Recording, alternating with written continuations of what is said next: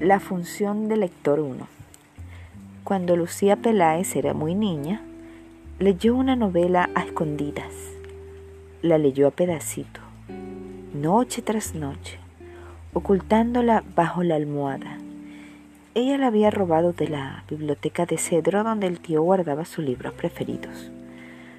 Mucho caminó Lucía después, mientras pasaban los años. En busca de fantasmas caminó por los farallones sobre el río Antioquía y en busca de gente caminó por las calles de las ciudades violentas.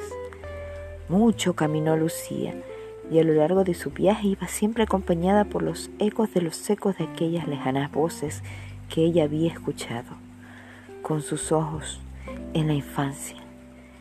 Lucía no ha vuelto a leer ese libro, ya no lo reconocería tanto le ha crecido adentro que ahora es otro, ahora es suyo.